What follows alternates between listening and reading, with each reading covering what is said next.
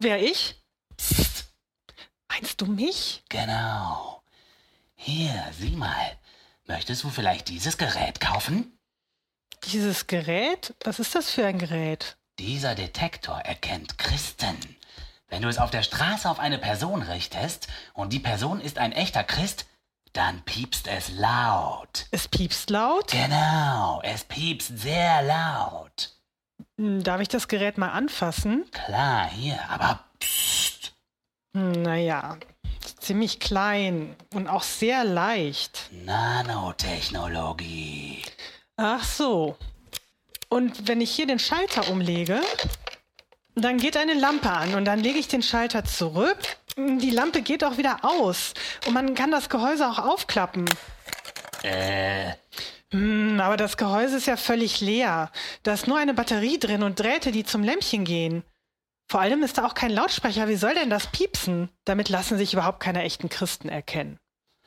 doch, doch. Jedes einzelne Mal.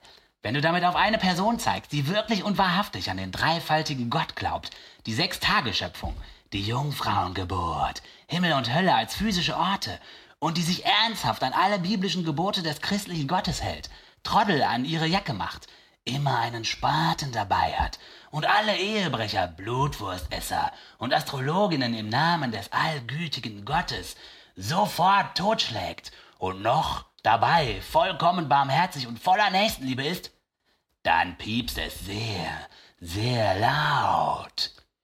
Hm, aber solche Leute gibt's doch gar nicht. Genau.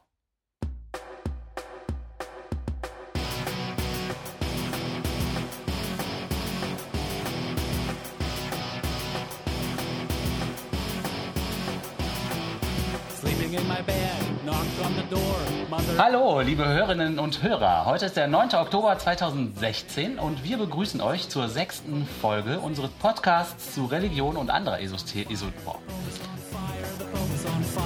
Hallo, liebe Hörerinnen und Hörer. Heute ist der 9. Oktober 2016 und wir begrüßen euch zur sechsten Folge unseres Podcast... Heute ist der 9. Oktober 2016 und wir begrüßen euch zur sechsten Folge unseres Podcasts zu Religion und anderer Esoterik über gesellschaftliche und politische Themen aus atheistischer und humanistischer Sicht. Yay! Herzlich willkommen und wie immer fangen wir an Man muss den Ollis- Leuten jetzt aber auch sagen, dass du den einigen, ähm, die Einleitung jetzt dreimal vorgelesen hast, ohne dich zu verstolpern. Das aber ist das ja haben, wir immerhin schon mal was. natürlich, das haben wir natürlich rausgeschnitten. Ach so, ja dann. Natürlich, wir sind doch Profis. Ja, ja, so. Trotzdem fangen wir jetzt an mit Ollis Bodycount des Friedens. Ja, ich habe zu berichten. Neun Verletzte in St. Cloud in Minnesota am 17.09. 29 äh, Verletzte bei einem Bombenattentat in New York am 17.09. Dann war wohl der gleiche Attentäter zu doof, Schaden anzurichten in Seaside Park in New Jersey und in Elizabeth, äh, New Jersey. Dann gibt es äh, fünf Tote in Burlington in Washington State am 24.09. Da hat insbesondere der Bürgermeister von Burlington die Leute äh, aufgerufen, äh, doch für die Familien zu beten, damit, äh, was weiß ich, der Schaden gelindert wird. Dann gab es einen Toten in Amman in Jordanien und zwei Verletzte in Brüssel am 15.10., 29 Tote und äh, mehr als 20 Verletzte in Atma in Syrien am 6.10., fünf Verletzte in Istanbul auch am 6.10., äh, dann gab es heute zwei Tote und äh, vier Verletzte bei ähm, einem Attentat in Jerusalem. Da sind die Hinter- Hintergründe allerdings noch nicht bekannt. Und dann habe ich noch nachzureichen eine tote Frau in Bad Friedrichshall äh, vom 29. Mai. Da hat sich beim Gerichtsprozess äh, herausgestellt, dass das also auch eine Tat aus religiösem Hass war. Ähm, insgesamt komme ich jetzt auf 38 Tote und zumindest 69 Verletzte seit unserer letzten Sendung. Und was ist dieser Bodycount genau? Ja, was ich mache ist, ähm, ich gucke, während ich äh, Nachrichten online schaue, halt die Anzahl von Verletzten und Toten bei äh, Attentaten hauptsächlich durch die ISIS. Und ich schaue gar nicht besonders, äh, besonders gründlich. Das heißt, es kann sein, dass mir sehr viele entgehen, die es vielleicht gar nicht bis auf die Titelseiten schaffen in, deutschen, in den deutschen Medien. Aber ich würde mal sagen, es ist so eine Art Unter, Untergrenze. Und interessanterweise muss ich sagen, Ich habe jetzt keine, keine Statistik gemacht oder sowas, aber im Sommer gab es also äh, um eine Größenordnung mehr Opfer. Das ist in den letzten Monaten immer weiter zurückgegangen. Das kann zum einen daran liegen, dass halt der heilige Monat vorbei ist. Zum anderen, äh, was man im Moment so hört in den Nachrichten, ist die ISIS ja auch mit äh, Überleben beschäftigt. Und vielleicht schaffen sie es dann nicht mehr, so ganz große Anschläge äh, vorzubereiten oder durchzuführen. Interessant wäre ja, ob es solche Statistiken auch von anderer Stelle gibt, wo sich ein Bundesamt oder irgendeine Forschungsinstitution damit beschäftigt und so Zahlen über längere Zeit aufstellt. Das wäre ja mal interessant. Also, weil wenn du jetzt zum Beispiel sagst, der Sommer geht zu Ende, ob es am Wetter liegt, ob es an dem heiligen Monat liegt, das sind ja so Sachen, die man eigentlich nur rauskriegt, wenn man längerfristig beobachtet und die Werte vom, von den Vorjahren auch. Ja, ich äh, erhebe also keinerlei, äh, keinerlei Anspruch auf Wissenschaftlichkeit in diesem Fall. Das, nee, nee, äh, das, das meinte ich auch nicht, dass wir das Ich weiß auch nicht, ob es das gibt. Da muss ich zugeben, habe ich auch gar nicht geschaut. Man muss halt schauen, dass man da nicht irgendwem in die Propagandafalle tappt. Ja, ja, natürlich, auf jeden Fall. Also es sind ja in, es sind ja eigentlich alle Beteiligten in diesem in Anführungsstrichen Kulturkrieg äh, daran interessiert, die Opferzahlen möglichst hoch zu rechnen. Die ISIS, weil sie dann als möglichst attraktiv und powerful gilt und die äh, Leute da mitmachen wollen und nicht zum Boko, Boko Haram gehen. Und die christlichen Kulturkrieger Krieger sind natürlich auch daran interessiert, die Gefahr durch die bösen Moslems möglichst, möglichst hoch zu rechnen. Ja, ja, genau, das stimmt. Also wenn man ähm, die Wahrscheinlichkeit, dass man, äh, dass man persönlich von sowas betroffen ist, ist, die geht ja, die geht gegen null. Na, wie soll man denn sagen, im Vergleich zu Verkehrsunfällen oder Schusswaffenunfällen oder was auch immer oder Schießereien ist die Wahrscheinlichkeit viel, viel kleiner. Aber klar, Terror ist, äh, findet im Gehirn statt. Ne? Ja, ja, Terror. Und außerdem die Zahlen, weil wenn die Leute mal sagen, ja, was ist denn so schlecht an den Religionen? Das ist, die paar Zahlen, die, selbst wenn die nicht akkurat sind, sind die schon mehr als genug Antwort auf diese Frage, ne, eigentlich. Ja, äh, ja, das sehe ich genauso. Das sehe ich mhm. genauso. Es kommt ja auch auf die Länder an. Klar, wir jetzt hier äh, sind weniger betroffen, aber Leute im Irak und in Syrien natürlich schon äh, entsprechend mehr. Oh ja, ne? das stimmt. Das Oder stimmt. auch in Israel. Und das heißt auch nicht, dass man nicht was dagegen tun soll. Ne? Nur, ähm, ach, die paar Opfer, so ist es ja auch nicht. So ist es ja auch nicht. Das ist äh, äh, bösartig und äh, ich, ich, weiß gar nicht, bösartig und enorm zynisch, äh, dann ihren, ihren allliebenden Gott zu ehren, indem sie möglichst viele Leute umbringen. Ja. Passt leider genau in unsere Vorurteile rein. Naja. Ja, ich habe dann noch äh, einen kleinen winzigen Nachtrag äh, zu, dem, äh, zu, zu dem Thema Religion und die Medien. Und zwar habe ich gelesen, dass es einen Pastor gibt, der sich verweigert, seinen Rundfunkbeitrag zu bezahlen, weil er nämlich findet, dass die Religionen im Fernsehen zu sehr verunglimpft werden und außerdem findet er nicht gut, dass im Fernsehen auch manchmal gezeigt wird, dass Menschen unehelichen Sex miteinander haben oder außerhalb der Ehe miteinander Sex haben, also genau, unehelichen Sex halt und solche Sachen und er findet das alles so schrecklich, äh, dass er jetzt sich geweigert hat, seinen Rundfunkbeitrag längere Zeit zu zahlen und dann kam es da auch zu einem Verfahren gegen den, das aber glaube ich noch nicht noch nicht zu Ende gegangen ist. Und ich finde das halt total lustig, weil wir in den letzten Beiträgen immer dargestellt haben, dass die Kirche eigentlich extreme Privilegien in den Medien genießt und da umsonst äh, Inhalte produziert werden, die halt absolut kirchlich und kirchenkonform sind. Und dieser Mensch, der Teil dieser Kirche ist, der sieht das halt genau umgekehrt. Der findet das noch zu wenig und noch zu schrecklich und viel zu weltlich geprägt. Ja, ich denke, ich dachte, dass, das ähm, wenn ich das richtig gelesen habe, war das ja ein Pastor einer evangelisch-freikirchlichen Gemeinde, sprich evangelikal und für die ist die EKD und die RKK sind natürlich Behörden. Ne? Äh, das sind gar keine richtigen Kirchen und das sind gar keine richtigen Christen. Die sind bei weitem nicht christlich genug. Das heißt, ähm, die ganzen Kirchenprivilegien sind, kommen, finden aus seiner Sicht nicht statt. Da wird zwar jemand privilegiert, aber halt nicht er. ja, okay, verstehe. So, das, und da steht ja. ja auch, dass, wie, wie, was, wie war das noch? Bibeltreue Christen würden regelmäßig in äh, Beiträgen verunglimpft. Ich meine, ich kenne diese Beiträge nicht, aber ich glaube, mit bibeltreue Christen, da muss man quasi in Klammern Trademark hintersetzen. Damit meint er ja nicht einfach Leute, die in die katholische Kirche gehen. Sondern das ist ja ein, ein Stichwort. Das bedeutet ja was. Ja, ja. Mhm. Nämlich, dass du evangelikal bist und wahrscheinlich sehr, sehr äh, fundamentalistisch. Ja, und. Das ist aber noch nicht entschieden, ob er das ähm, jetzt zahlen muss oder nicht. Aber wir gehen davon aus, dass er das so zahlen muss wie jeder andere auch. Also wenn Ja, also was ich gelesen habe, ist, dass das, das Verfahren noch nicht äh, zu Ende ist, aber dass andere Verfahren in dieser Richtung, wenn Leute sich halt weigern, diesen Rundfunkbeitrag zu bezahlen, weil ihnen irgendwas an den Inhalten nicht passt, diese Verfahren enden eigentlich immer damit, dass die nicht Recht bekommen, also dass die am Ende doch den Beitrag bezahlen müssen. Also Mich würde das auch wundern. Ähm, allerdings ist es auch so, dass religiöse Ausnahmen fast in jedem Fall äh, eine ganz besondere Stellung haben. ne?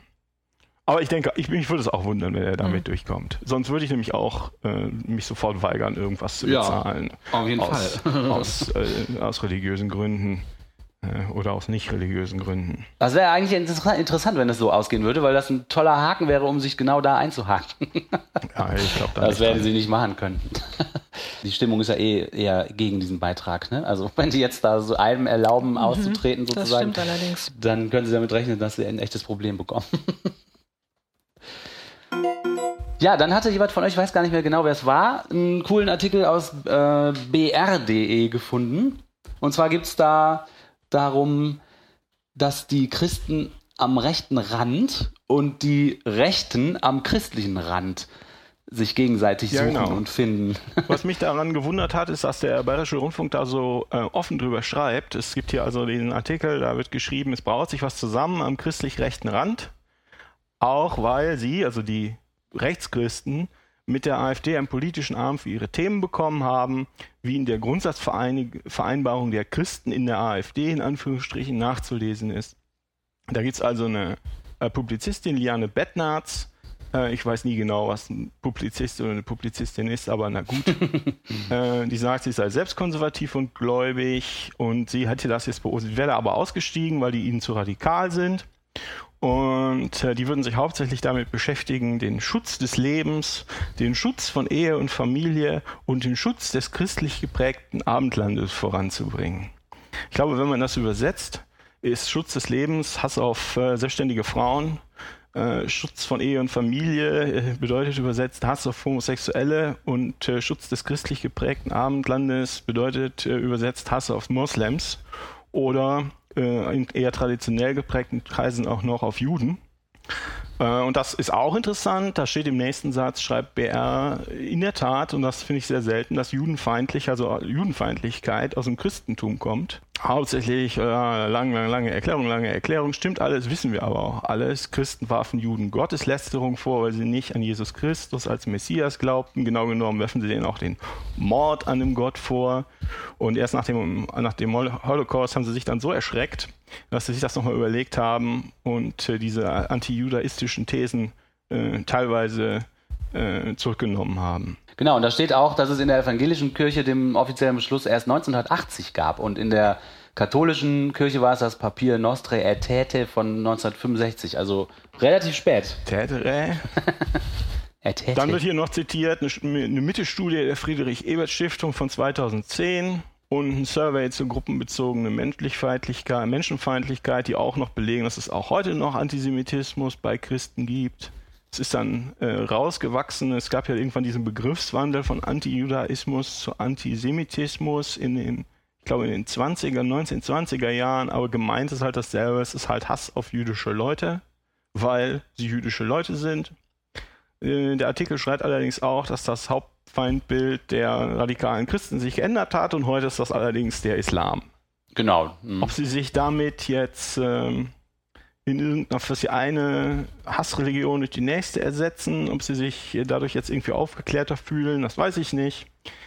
Dann gibt es hier noch einen Satz, der wird zitiert, das ist vielleicht das letztes zu dem Artikel. Der Bielefelder Sozialpsychologe und Vorurteilsforscher Andreas Zick kommt zu dem Schluss, auch das wird uns nicht überraschen, je gläubiger sich jemand einschätzt, desto mehr Vorurteile hat er tendenziell. So sind etwa sehr religiöse Christen negativer, negativer eingestellt gegen Homosexuelle und Juden. Und da kommen in den letzten Jahren wahrscheinlich dann auch ganz sicherlich noch Muslime dazu, auch wenn ich den äh, Begriff nicht gefunden habe.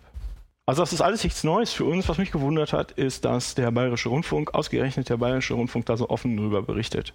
Normalerweise tun sie ja so, als wären diese, wäre der Antisemitismus und so weiter äh, irgendwie was atheistisch geprägtes.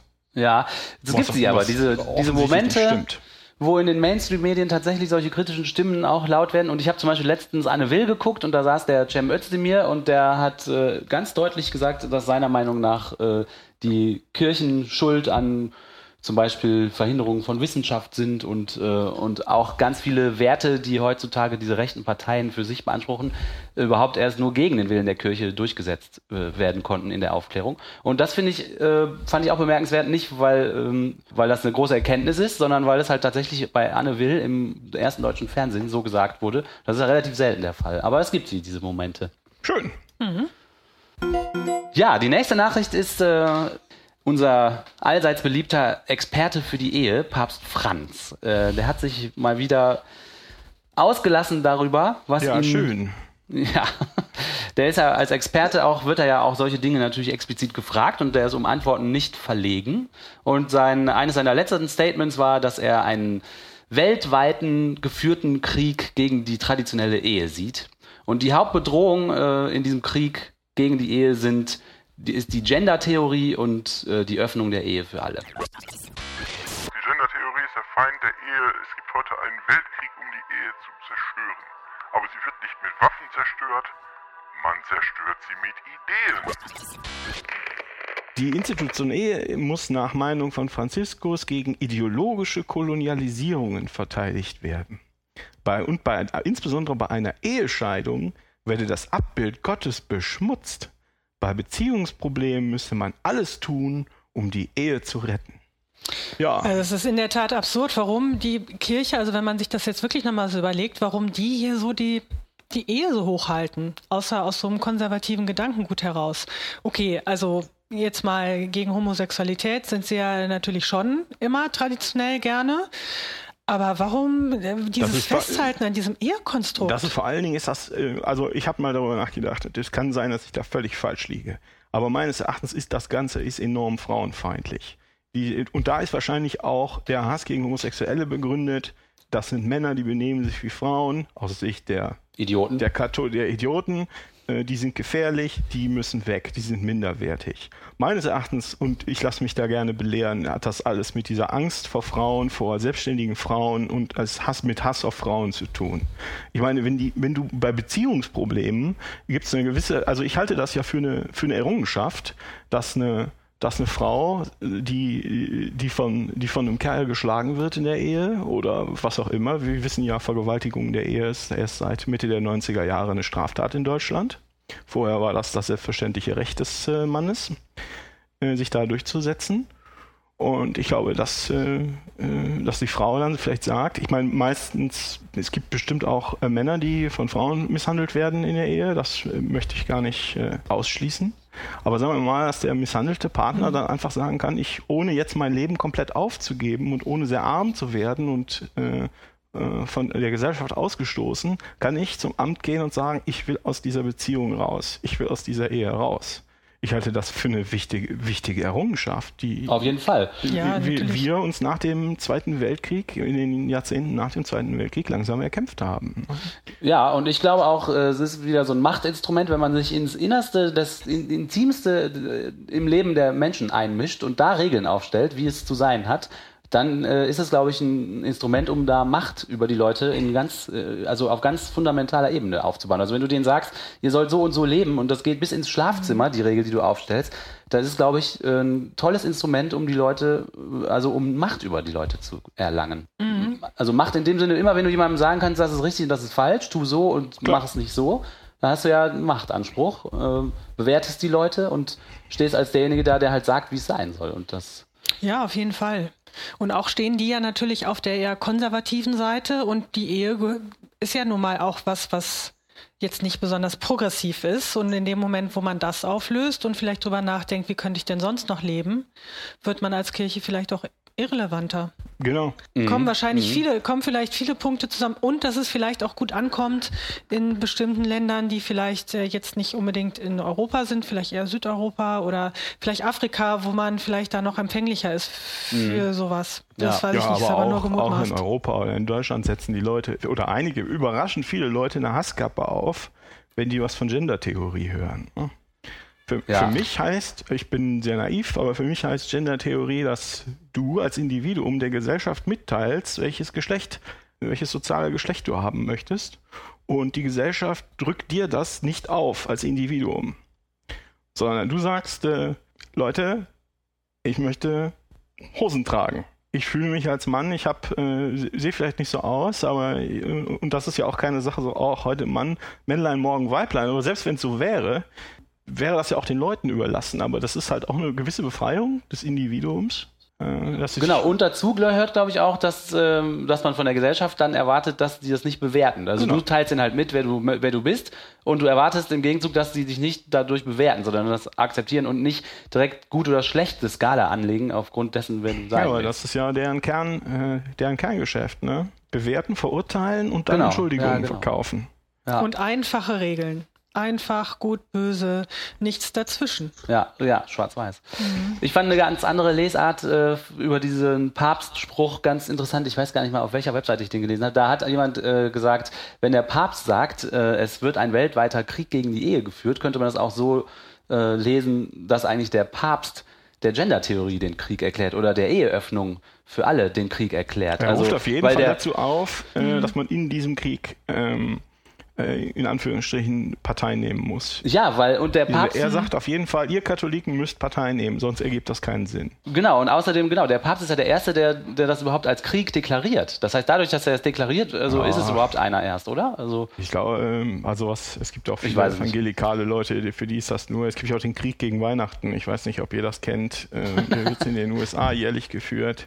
Irgendwann hat äh, das Kaufhaus Macy's, äh, wo halt auch äh, in, in New York, wo halt viele offensichtlich aus, aus was weiß ich für Gründen viele jüdische Leute einkaufen, hat seinen Angestellten freigestellt, nicht mehr mit Merry Christmas grüßen zu müssen, was äh, möglicherweise jüdische Leute auch ja gut, Ja. das ist jetzt nicht so schlimm, aber äh, sondern zu sagen Happy Holidays. Und das hat dann, also daraus ist dann eine unglaubliche Welle geworden, weil man da jetzt einen Krieg gegen, gegen Weihnachten identifiziert hat. Hm. Und das ist also jährlich ein Thema.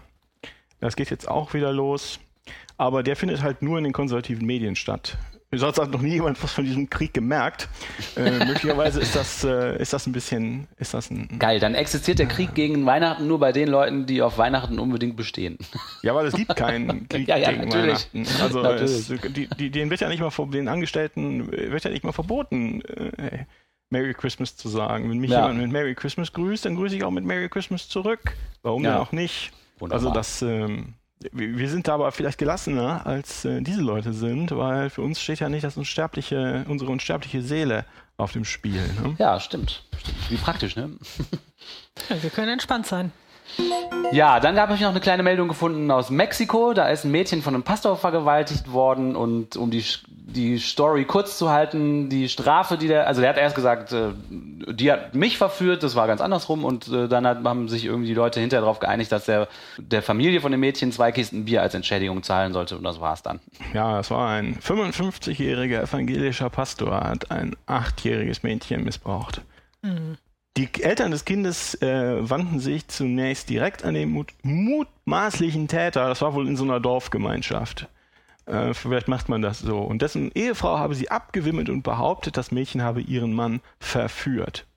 Also ich denke, das ist, äh, das ist der Schlüsselsatz. Das ist ja auch die Begründung der, der katholischen äh, Priester, die dann in die Irre geführt wurden von übersexten Kindern. Ne? Diese armen Priester, ne? Das ist ja, das, das, diese armen Priester, ja wirklich die armen Priester. Ich verweise nochmal auf den Titel unserer Folge. Ich dachte, die mögen das, der auch daher kommt, dass der, dass der Typ, der die ganzen Jungs vergewaltigt hat, gesagt hat, ich hatte das Gefühl, die finden das toll. Ja, lächerlich. Und äh, in dem Bericht stand auch noch, dass das also dort in Mexiko ganz oft unter der Hand geregelt wird. Das heißt, die, die Behörden kriegen nie was davon mit.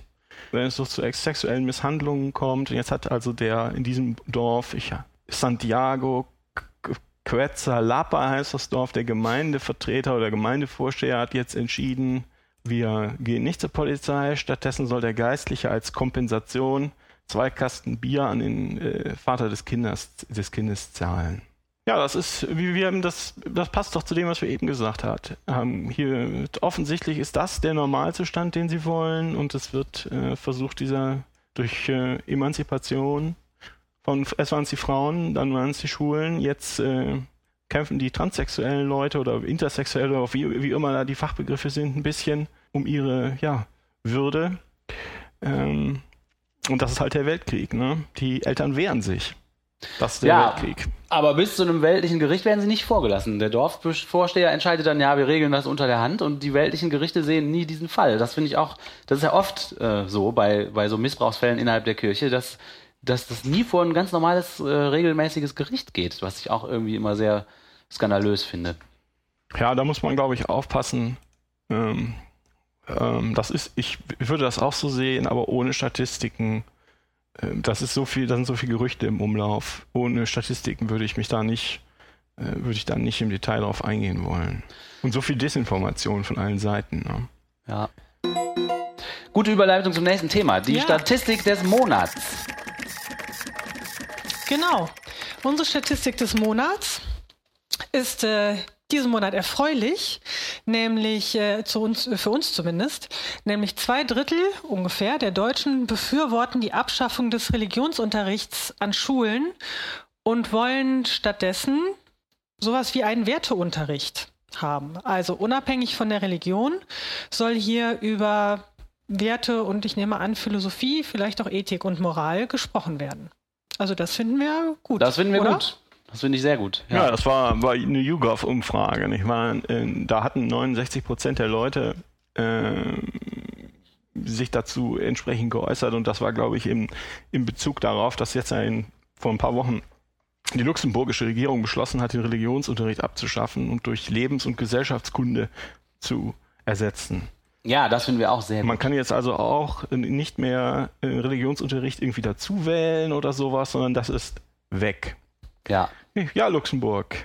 Habt ihr gut gemacht, ne? ja finde ich auch. Sehr gut. Das ist super. Also wir hatten ja auch mal vor zwei Folgen oder so, ich weiß nicht mehr genau, wann es war, äh, haben wir doch auch mal einen Artikel vorgestellt, wo äh, auch ein Philosoph äh, darüber gesprochen hat, dass wenn man die Religion halt so behandeln würde, wäre das halt so ein äh, guter Weg, wirklich auch Frieden zu schaffen zwischen den Religionen, weil alle sich halt darüber dann auch äh, entsprechend auf einem guten Niveau austauschen können. Genau. Auch die, die noch in, äh, was heißt noch, auch die, die selbst religiös sind. Aber dass man da ein neues Niveau findet, um sich wirklich auszutauschen und zu unterhalten. Genau, also sozusagen eine Metaebene, die außerhalb der Richtig. Religion ist und wo man was über die Religion lernt und nicht innerhalb der Religion lernt. Ne? Das, Genau. Ja, das wollen sie ja ganz bewusst nicht. Ne? Das wissen sie ja auch. Äh, wenn sie nicht mehr den Durchgriff auf die Kinder haben und das ein ordentliches Lehrfach ist, ich meine, ich weiß nicht, wie es mittlerweile ist in Deutschland. Ich war schon lange nicht mehr in der Schule, aber damals, dass du auch einen Test schreibst und Noten kriegst und so weiter, ob du das jetzt entsprechend richtig wiederholst oder nicht, das ist ja ein ganz starkes Machtmittel.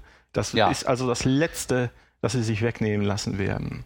Ja, ja, das ist ja auch so krass, wenn, wenn zwei Katholiken ein Kind kriegen, ist das Kind auch ein katholisches Kind, ne? Einfach ohne, dass das selber irgendwie aussuchen kann. Das ist, dass sich da die Religion eigentlich so zum vererbbaren Merkmal herauskristallisiert, ist auch so ein Problem. Ja, spätestens seit Hitler, ne? seit dem Konkordat mit dem Vatikan ist das so. Das, äh, ich, dem, dem Vatikan gehört die katholische deutsche Jugend, Hitler gehört der Rest. Und hier in dem Ich Artikel. habe schon wieder ähm, einen Gottwin gezogen. Meine Güte, ich sollte mich da mal ein bisschen zurücknehmen. Sollen wir so eine Glocke einbauen? Hitler-Vergleich. ding. Eigentlich müssten wir das Vorsicht machen. mit Hitler-Vergleich. Ja, richtig. Und keine Monologe. In dem Artikel, wo das über die YouGov-Umfrage geht, dass in Deutschland auch die meisten dafür sind, dass Religionsunterricht abgeschafft wird. Es wird übrigens äh, zum Ende auch erwähnt, dass in Berlin Religion nur ein freiwilliges Zusatzfach ist. Das wusste ich nicht und das fand ich interessant. Ich finde das super, dass die Eltern, also das sind ja richtig viele Leute, da müssen ja auch einige Religiöse drunter sein, dass die sich da so kritisch äußern und das so sehen. Ich finde das richtig super. Ja, ich finde das auch gut. Ich auch. Dass Ja, die Kirche ja, das nicht gut findet, ist ja logisch, aber irgendwann müssen sie sich vielleicht fügen, wenn es so viele sind. Gut. Also ich Genau. denke in Deutschland, ich glaube, dass der Religionsunterricht hat Verfassungsrang. Ich ähm, müsste ich jetzt googeln, aber ähm, ich glaube, das loszuwerden ist, äh, das ist glaube ich das einzige Unterrichtsfach, das äh, Verfassungsrang hat. Äh, Da, das wäre, ähm, das, äh, selbst wenn wir morgen nur noch 2% Christen haben in Deutschland, morgen werden alle wach und denken, verdammt, äh, wieso bin ich da nicht früher drauf gekommen, ist der Religionsunterricht ungefähr das allerletzte, auf was sie aufgeben werden. Aber wenn die, wenn die Eltern sich querstellen, ist es aber auch schwer, sich dagegen, sich als Schule dagegen zu stellen, wenn es wirklich so viele irgendwann nicht mehr wollen. Ja, was, was ich mir vorstellen kann, ist, dass es halt wie in Berlin, wo ja der humanistische Verband, äh, der HVD, ähm, sehr viele, äh, also wenn man sich mal anguckt, was für die, die haben ja auch Trägerschaften von Schulen, Kindergärten, Krankenhäusern etc. etc. Und die sind meisten, die meisten sind in weite Mehrheit, würde ich sagen, ist in Berlin. Und äh, was ich mir vorstellen kann, ist, dass es so ein Wahlfach dazu gibt, äh, Ethik äh, oder ja, Lebenskunde oder wie auch immer man das nennen möchte. Und äh, dass dann halt Eltern, die kein Interesse haben, ihre Kinder den äh, ähm, Popen zum Fraß vorzuwerfen, dass die das dann, dass die dann abwandern können als Option. Ähm, aber auch da wird sich die Kirche sträuben, soweit es irgendwie geht. Aber es gibt schon an vielen Schulen Ja, so das eine stimmt. Wahlmöglichkeit. Mhm. Bei Das uns stimmt. zum Beispiel ist das jetzt auch noch eine Zeit her, aber da musste ich nicht in Religionsunterricht gehen, sondern das war da freiwillig. Man konnte wählen zwischen evangelischer, äh, katholischer oder gar keinen. Da hatte man halt, war man immer der, der die Stunde frei hatte. Ja, das gab es, äh, das gab es bei uns auch. Dann musste ich mich äh, in, in, in, nee, habe ich nicht gemacht, äh, weil die Alternative wäre, mich, mich in eine Parallelklasse in Chemieunterricht zu setzen. also das, äh, die haben ganz Ja. klar gemacht. Die haben Sie ganz können klar das gemacht, abwählen, ja, das steht ja. hier im Gesetz. Sie können das abwählen, aber wenn Sie es abwählen, dann machst du erstmal 1000 Liegestütz. Ja, ganz genau, toll. Das war, also das ist schon, schon zwei bis drei Jahre her. Also ähm, ich weiß nicht, wie das mittlerweile ist. Aber es ist ganz wichtig für die. Der Religionsunterricht ist ganz wichtig für die, weil die natürlich die, die Leute kriegen müssen, während sie klein sind und denen ihren, ihre Geschichtchen erzählen. Und nachher, wenn die Leute erstmal klar denkende, was weiß ich, Jugendliche sind, äh, dann ist es zu spät. Dann kriegst du niemanden mehr. ja, je, je jünger man ist, System gepresst. je jünger man ist, desto empfänglicher scheint man dafür zu sein, wenn einem beigebracht wird, dass ge- gewisse unlogische Geschichten doch aber wahr sein sollen. Ne? Wenn man einmal das geknackt hat, ist es später einfacher. Auf jeden Fall ist es super. Äh, knapp 70 Prozent der Leute in Deutschland äh, möchten schon, dass das verschwindet. Das finde ich ist, ist eine sehr erfreuliche, sehr erfreuliche, ein sehr erfreuliches Ergebnis. Ja, finde ich auch. Dann kommen wir zu unserer nächsten Kategorie. Hörer beschimpfen Podcaster. Kommentare, kommentieren. Kommentare, Kommentare. Kommentare. Sehr gut. Und äh, ich habe wieder ein paar Kommentare rausgesucht, die mir besonders aufgefallen sind. Ähm, der erste, der mir aufgefallen ist, äh, ist ein Kommentar zu unserem letzten Beitrag, zu unserem letzten Podcast-Beitrag, äh, die Falltür ins Nichts. Und da schreibt Anonymous, Wer keine Erfahrungen im Geistigen gemacht hat, beziehungsweise den Geist als von der Materie unabhängige zusätzliche Substanz bewusst negiert, kann einen Gottesglauben auch nicht akzeptieren. So kommt es zu so völlig absurden Vorstellungen von Spaghetti-Monstern oder sonstigen Gestalten, die im All als Gott herumschweben. Warum ist mir das aufgefallen? Ich fand es sehr interessant, dass dieser Mensch ähm, diese Vorstellung von einem Spaghetti-Monster diesen Spaghetti-Monster-Anhängern wirklich abnimmt. In meinen Augen sind die Spaghetti-Monster-Verfechter ja Leute, die zeigen wollen, wie absurd eine Religion ist, indem sie die absurdeste Religion überhaupt erfinden und dann behaupten, sie glauben daran. Ich habe das mit dem Spaghetti-Monster nie so verstanden, dass die Leute wirklich einem Spaghetti-Monster anhängen. Aber dieser Mensch scheint das so zu sehen, dass diese Leute wirklich an das Spaghetti-Monster glauben und seine Schlussfolgerung ist, ja, wenn man halt den echten Gott nicht kennt, dann liegt man solchen äh, Sch Schwindeln auf wie einem Spaghetti-Monster. Das kann ja gar nicht sein. Ja, äh, das kann schon sein. Möglicherweise hat die Person sich auch nicht allzu viel dabei gedacht, als sie das hingeschrieben hat. Na, das will man ja jetzt aber mal nicht Nein, unterstellen. Ne? ja, das Also stimmt. Das- äh, das ernsthafte man Diskussion auf einer. Das ernstzunehmenden Webseite. Man glaubt es nicht, .wordpress.com heißt das übrigens. Wir kommentieren übrigens äh, diese Kommentare auch deshalb, um euch zu zeigen, dass wir das sehr schätzen, wenn ihr unsere Sachen kommentiert. Das heißt, fleißig weiter kommentieren bitte. Sonst wird diese Rubrik bald aussterben. Das wäre schade. Ich sehe, da, die Gefahr sehe ich nicht. Aber gut.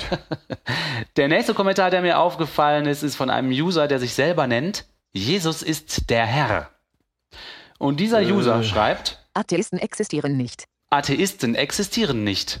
Ja, das fand ich auch sehr schön. Ach, das hatte ich gesehen. Unsere ganze Webseite gibt's damit auch gar nicht. Wir, wir sind, entweder gibt's uns nicht oder wir sind keine Atheisten. Was, was können wir, wir können aussuchen wahrscheinlich. Aber begründet hat er das nicht. nee. Doch, hat er Das ist- wohl. Ja? Hat er wohl, ausführlich. Oh. Der Journalist Nuri Vitachi schreibt auf der Webseite Science 2.0, Wissenschaftler entdecken, dass Atheisten nicht existieren könnten, und das ist kein Witz. Stimmt. Es gibt Forschungen, die aufzeigen, dass jeder dazu veranlagt ist, in etwas oder jemand oberhalb der Natur zu glauben. Gut, grammatikalisch ist das Ganze fragwürdig, aber das ist wahrscheinlich das alte Argument, äh, der Gottesglaube ist in uns angelegt, deshalb gibt es überhaupt keine Atheisten. Darauf bin ich schon manchmal gestoßen, auf das Argument, ich glaube, das soll irgendwie, das soll, die fühlen sich irgendwie vage unterlegen äh, gegenüber Leuten, die keinen religiösen Glauben haben. Denn religiöser Glaube ist ja keine gute Form, Erkenntnisse über das Universum zu gewinnen. Religiöser Glaube heißt ja, was für wahr zu halten, ohne dass es Anzeichen dafür gibt, dass es wirklich wahr ist. Und es auch nicht Und- zu hinterfragen. Und es, deshalb ist es auch nicht hinterfragbar. Und äh, ich glaube, was sie machen ist, sie ähm, überlegen sich, dass wenn alle Leute das so haben, dann stehe ich ja gar nicht mehr doof da. okay, das macht Sinn. Dann fühlt man sich besser und äh, spricht den anderen das überhaupt ab. Ja, okay. Euch gibt's gar nicht. Hier steht auch noch, Meiner Erfahrung nach jedoch leugnen die Atheisten, die ich traf und mit denen ich redete, die Existenz Gottes oder irgendeines Gottes oder von Göttern, nicht wirklich aufgrund eines Mangels an Beweisen. Hintergrund und Ursache ihres Atheismus ist, wie ich feststelle, die Weigerung, moralisch verantwortlich zu sein. Ah, Sie wollen nicht glauben, dass sie gerichtet werden, weil sie leben wollen, wie sie wollen, und zwar ohne das Urteil eines anderen als nur ihr eigenes. Ich habe Mühe damit, den Atheismus ernst zu nehmen. Er ist so eindeutig ein Produkt der Moderne und geht, nach meiner Sicht, so klar gegen alles das, woran wir Menschen glauben, ja, wir Menschen, ne? Das heißt, dass ich ihn fast belustigend finde, obgleich er äußerst schädliche Auswirkungen haben kann und oft ja, hat. das heißt, der sagt nicht, dass es uns nicht gibt, sondern der sagt, dass wir in echt gar keine Atheisten sind. So ist das zu Genau. verstehen. Ja. ja, das ist aber auch ein, ein häufiges Argument, ne? Ihr wollt ja bloß sündigen. Aber das ist alles dann schon wieder und halt durch das, durch das, also durch die religiöse Brille gesehen, ne? Also Ja, das ist ja kindlich, auch, ist ein kindliches Argument, ne? Das ja ist ein und auch, Kinderargument.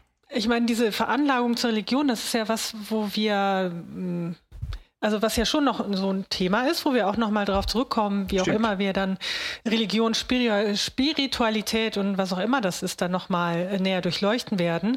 Aber es gibt ja durchaus auch atheistische Forscher, die eben sagen, ja, es gibt sowas wie eine Veranlagung zu dem, was wir Religion nennen, ohne das vielleicht jetzt so stark zu vertiefen.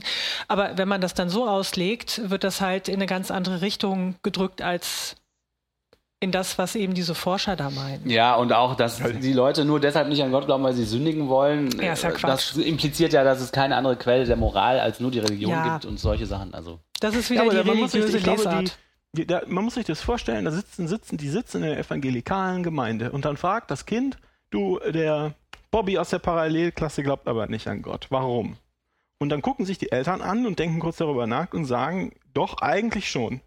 Der will nur sündigen oder der hasst Gott oder der hat, ich habe das sogar mal ernsthaft gelesen in irgendeinem Forum, ja, ähm, weil das beim, für die Atheisten hat das beim Beten nicht geklappt. Und dann haben die sich vielleicht falsche Sachen von Gott gewünscht, zum Beispiel ein Fahrrad. ähm, also das, ich, ich, ich, ich kann das jetzt nicht mehr googeln, äh, das würde jetzt zu lange dauern, aber das stand wirklich so, wir haben sich vielleicht ein Fahrrad gewünscht von Gott und das ist dann nicht bekommen. Und deshalb hassen sie jetzt Gott und sind jetzt Atheisten geworden.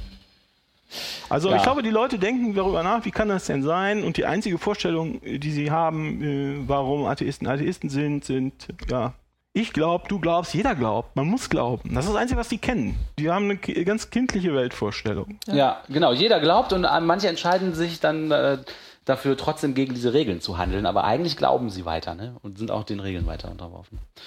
Ja, Atheisten existieren nicht. Aber philosophisch ist es vielleicht schon ein interessanter Ansatz. Naja. Ja, wenn man Ja, sich so, fragt, ja, woher ja, die ja, Religion ja. insgesamt kommt, schon. Ja, das Eben. stimmt. Ja. Aber die gucken sich dann halt diese, dieses, äh, wie man es nennen soll, E- Evolutionsfacette an oder wie auch immer man es nennen möchte und sagen, aha, das ist der Beweis für unseren Gott. Wahrscheinlich denken die gar nicht so weit. Ist ja egal. Dann habe ich einen Kommentar, äh, ist mir aufgefallen äh, von einem, äh, den wir ja gar nicht aber auf dem Blog bekommen haben, sondern per Twitter. Ich weiß nicht, ob die Hörer wissen und Hörerinnen, dass wir auch einen Twitter-Account haben. Unser Twitter-Account heißt mgenblog, also ihr werdet das schon finden, wenn ihr danach sucht.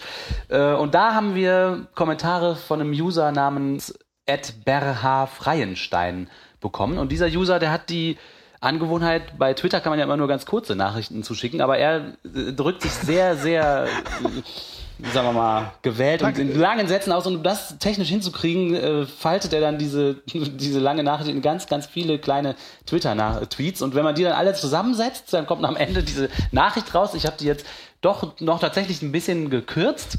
Und was übrig bleibt, ist folgendes. In Berlin ist der Religionsunterricht seit Jahrzehnten politisch unerwünscht. Eine Folge davon ist, dass die Kriminalitätsrate jetzt so hoch ist wie noch nie. Es gibt nichts Schlimmeres und Bösartigeres als den Atheismus, deshalb muss er radikal bekämpft werden. Je atheistischer eine Gesellschaft ist, desto unmoralischer ist sie. Der Atheismus ist das Böse an sich. Der Atheismus ist das Böse an sich. So, da habe ich jetzt auch, wie gesagt, schon ganz viel weggelassen, äh, aber Zum also, Beispiel die Legalisierung der Pornografie. Des Die- Verbrechens der Pornografie. Ganz genau. Er regt sich darüber auf, dass äh, das Verbrechen der Pornografie in unserer Gesellschaft legal ist. Und äh, wenn man sich den Twitter-Account von dem äh, User weiter anguckt, findet man auch zu der Pornografie, das ist auch ein Thema, was ihn sehr beschäftigt. Das sind jetzt keine Kommentare, die, die genau zu uns gemacht worden sind, aber ich, vielleicht lese ich trotzdem einen kurzen Ausschnitt vor, weil ich es absolut abgefahren fand, was dieser Mensch äh, auf Twitter noch so von sich gibt. Äh, und- also ich weiß gar nicht, ob man es. Ich mach's einfach mal. Wir können es ja hinterher rausschneiden, wenn es zu peinlich ist. Der schreibt zu einem anderen User auf Twitter. Wir erleben es in diesen Filmen, also er schreibt über Pornofilme. Wir erleben es in diesen Filmen, dass Frauen zwei oder sogar drei gleichzeitig im Mund haben und daran uns. Wir erleben es in diesen Filmen, dass die Gesichter von Frauen mit bespritzt werden, sodass die Augen verklebt sind. Selbstverständlich bin ich der Ansicht, dass die Darstellerinnen und Darsteller in diesen Filmen, die Produzenten und Synchronsprecher und so weiter dieser Filme staatlicherseits mit dem Tode bestraft werden müssten. Äh, dö, dö, dö, dö, dö, mit dem Tode bestraft werden müssten. Da musst du Und aber so weiter viele und so weiter. reinmachen, Till. Also ich, ja, vielleicht lassen wir es raus. Aber es ist absolut abgefahren, was sich für Leute rumtreiben und wie viele Mühe die sich machen. Das sind ungefähr 100 Twitter-Nachrichten, die, die, die diese, diese Nachricht zusammen ergeben. Also Also Ich habe mich da schon oft drüber gewundert. Aber je christlicher die Christen sind, da geht es also, äh, die b- beschäftigen sich sehr, sehr mit dem Geschlechtsleben anderer Leute und insbesondere auch mit, mit Pornografie. Ja, man und, muss und, ja auch so recherchieren dann, ne, um das überhaupt rauszufinden, was Ja, da so passiert. woher weiß er was in Und sich Pornofilmen? darüber empören. Und er schreibt auch nicht, man kann sehen, wie das und das passiert, sondern er schreibt immer, wir erleben, dass das und das in den Filmen passiert. Also liegt es ja nahe zu denken, dass er das auch schon mal geguckt hat, was er so ablehnt. Also, Nein, nein, nur aus, Forschungs, nur aus Forschungsgründen. Wir erleben es. Wenn das genau wie die, die, die Priester immer von den kleinen Kindern verführt werden. Genau Ja. dasselbe, ist genau dasselbe. Kann der gar nichts für. Und er schließt dann ab, möge Mehr der Herr. Möge Gott, der Allmächtige, die Menschheit wegen dieser Filme mit ungeheuren Strafen belegen. also er wünscht allen Leuten, die im Porno-Business arbeiten, Zerstörung und Tod. Ja, Schön. schöne absurde Kommentare, die auch hinterlassen werden. Es folgt das atheistische Quartett. Aber wir sind doch nur zu dritt. Äh, wer ist denn die vierte Person? Naja, beim letzten Mal hatten wir ja Gott Jahwe dabei. Ja, und dieses Mal haben wir uns überlegt, wir wollen gerne jemand dabei haben, der sich explizit nicht für Philosophie interessiert. Oh, Wir haben aber niemanden gefunden, der mitmachen wollte. äh, wenn niemand kommt, gibt es dann heute das Segment nicht? Nö. Ja, ganz genau. Ja, das äh, war ja sehr effizient jetzt. Ja, schnell abgehandeltes Thema. So ein komplexes Thema in so kurzer Zeit. Das soll uns mal einer nachmachen. Gut, du hast ja noch was vorbereitet, Till. Ja, ich habe was vorbereitet und zwar ähm, haben wir uns seit einiger Zeit einen Account gemacht bei einer ganz speziellen Webseite. Diese Webseite heißt www.amen.de und auf dieser Webseite geht es darum, dass man sich anmeldet und dann bekommt man jeden Tag eine E-Mail zugeschickt, in der Anliegen drinstehen von anderen Menschen, die sich auch bei dem Portal angemeldet haben. Und diese Menschen bitten einen dann für sie mitzubeten für ihre Anliegen. Die Anliegen können alles Mögliche sein und man kann dann halt ähm, sich die Anliegen, Anliegen durchlesen. Und wenn einem das Anliegen gefällt, kann man da für diese Person und ihr Anliegen beten und dann kann man auf einen kleinen Button drücken, wo drauf steht, ich habe dafür gebetet. Und auf der Internetseite kann dann der der Fragesteller sozusagen sehen, wie viele andere Menschen schon für sein Anliegen auch mitgebetet haben. Und wenn man möchte, kann man auch eine kleine Textnachricht äh, darunter verfassen, wo man dann so ein bisschen Zuspruch demjenigen machen kann. Und die Idee ist halt, dass je mehr Leute für ein Anliegen beten, desto ja, ich formuliere es mal so, desto höher rutscht dieses Anliegen auf der To-Do-Liste von Gottes Sekretär. Das scheint die Idee dahinter zu sein. Äh, und die Anliegen, äh, die Anliegen, die diese Leute haben, also man kann sich als Beta registrieren, also als Also es ist eine, eine, damit ich das richtig verstehe, eine virtuelle Betgemeinschaft. Ja? genau, man kann sich als Beta Und ist eine registrieren. Website und eine Handy-App. Es ist eine Webseite und es gibt eine Handy-App dazu und man kann sich entweder als Betender registrieren, dann kriegt man halt äh, die Gebetsanfragen und betet fleißig, oder man kann sich als jemand registrieren, der ein Anliegen hat und äh, die anderen User sozusagen bitten, für einen zu beten. Und auf der Handy-App kann man dann sehen, live verfolgen geht so eine kleine rote Zahl hoch, glaube ich, wie viele Leute jetzt schon dafür gebetet haben und dann kann man als äh, User halt sagen, okay, mein Anliegen ist jetzt fertig und man kann das sozusagen abschließen und sich bedanken. Oder man kann auch drunter schreiben, ja, das Problem ist immer noch da, betet bitte weiter für mich. Ähm, genau, es geht also viel auch um Statistik und die Grundidee scheint zu sein, je mehr, desto hilfreicher. Und wie gesagt, hatten wir uns da vor langer Zeit schon angemeldet, aber haben nie aktiv mitgemacht. Also man kriegt halt diese E-Mails und äh, wir haben die auch gelesen und die, diese Anliegen durchgelesen.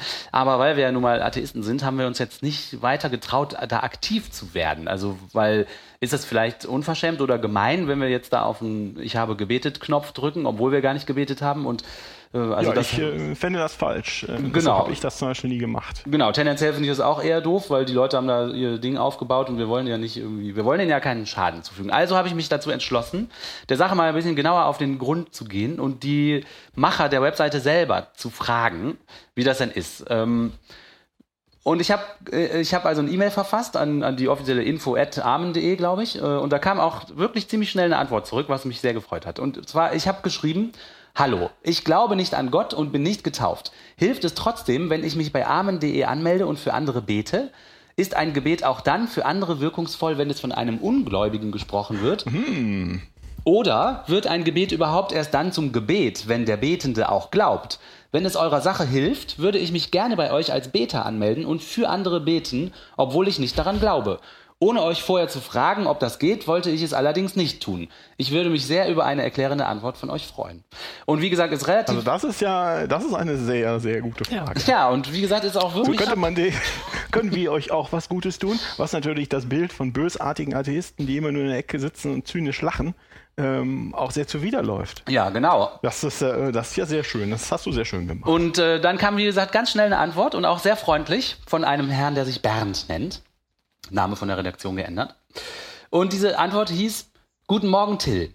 Dann zitiert er meinen Satz: Ich glaube nicht an Gott und bin nicht getauft. Hilft es trotzdem, wenn ich für andere bete? Und er schreibt dazu: Gute Frage. Smiley. Darf ich vielleicht zunächst einmal zurückfragen, was du dir überhaupt von einem Gebet erhoffst, wenn du an keinen Gott glaubst, der dieses Gebet erhört? Auf den ersten Blick klingt das nach einem sinnlosen Unterfangen. Von daher fände ich es interessant zu erfahren, welche Gedanken dich dazu bewegen. Beste Grüße, Bernd. Gute Antwort. Gute Antwort. Also anscheinend war meine Frage nicht präzise genug gestellt. Ähm, Und deswegen habe ich auch direkt zurückgeschrieben. Hallo. Vielen Dank für deine Antwort. Es ist so, dass ich zwar nicht an Gott glaube, aber sicher bin, dass es immer gut ist, anderen Menschen zu helfen. Wenn das nun so einfach, günstig und effektiv möglich ist, wie es eure Webseite und die dazugehörige App anpreisen, so würde ich gerne einen kleinen Beitrag dazu leisten, die Welt ein Stückchen besser zu machen. Wenn ihr also überzeugt seid, dass das Sprechen, laut oder in Gedanken, gewisser Texte oder Verse auch von einem Ungläubigen die Probleme eurer User zu lösen hilft, dann würde ich mich glatt als Beta bei euch anmelden und die Sache mal versuchen wollen. Grüße Till. Also ich habe sozusagen versucht zu erklären, dass es für mich anscheinend, also für mich sieht es so aus, wenn das alles so funktioniert, wie die behaupten, ist das eine relativ einfache Art, in der Welt Gutes zu tun und dann, hat man halt jeden Tag drei Verse, die man da so aufsagt und dann klickt man Ja. auf Ja, ich habe gebetet und dann tut man Gutes. Ich meine, wenn das wirklich so einfach ist, würde ich das tatsächlich ganz cool finden. Ja, das wäre doch prima. Das wäre prima. So, und auch da wieder kam prompt eine Antwort. Also der ist wirklich, entweder hat er nichts zu tun oder der fand mein Problem besonders interessant, ich weiß es nicht. Vielleicht nicht so Till. alltäglich. Ja, kann sein, ne? Also er schreibt Guten Morgen, Till. Dann zitiert er mich mit meinem Satz, ich bin sicher, dass es immer gut ist, anderen Menschen zu helfen und antwortet darauf, da sind wir definitiv einer Meinung. Dann zitiert er meinen Satz, wenn das nun so einfach, günstig und effektiv möglich ist, wie es eure Webseite anpreisen und antwortet darauf, es ist so effektiv, weil wir glauben, dass es einen Gott gibt, der Gebete erhört. Und ich vermute, dass das letztlich der Knackpunkt ist. Wenn ich dort für einen Menschen bete, der schon lange gesundheitliche Probleme hat, dann bete ich nicht gewisse Texte oder Verse, ich habe deine Begriffe aufgenommen, meine das aber nicht ironisch, sondern ich versuche eigene Worte zu finden, die zur Situation und dem Anliegen des Kranken passen und richte diese dann an Gott. Beides ist wichtig, sowohl mich in die Situation des Kranken ein Stück weit hineinzudenken, als auch der Glaube daran, dass mein Gebet nicht einfach in die Luft gesprochen wird, sondern auch etwas bewirkt. Solange letzteres für dich nicht vorstellbar ist, kannst du auch nicht beten.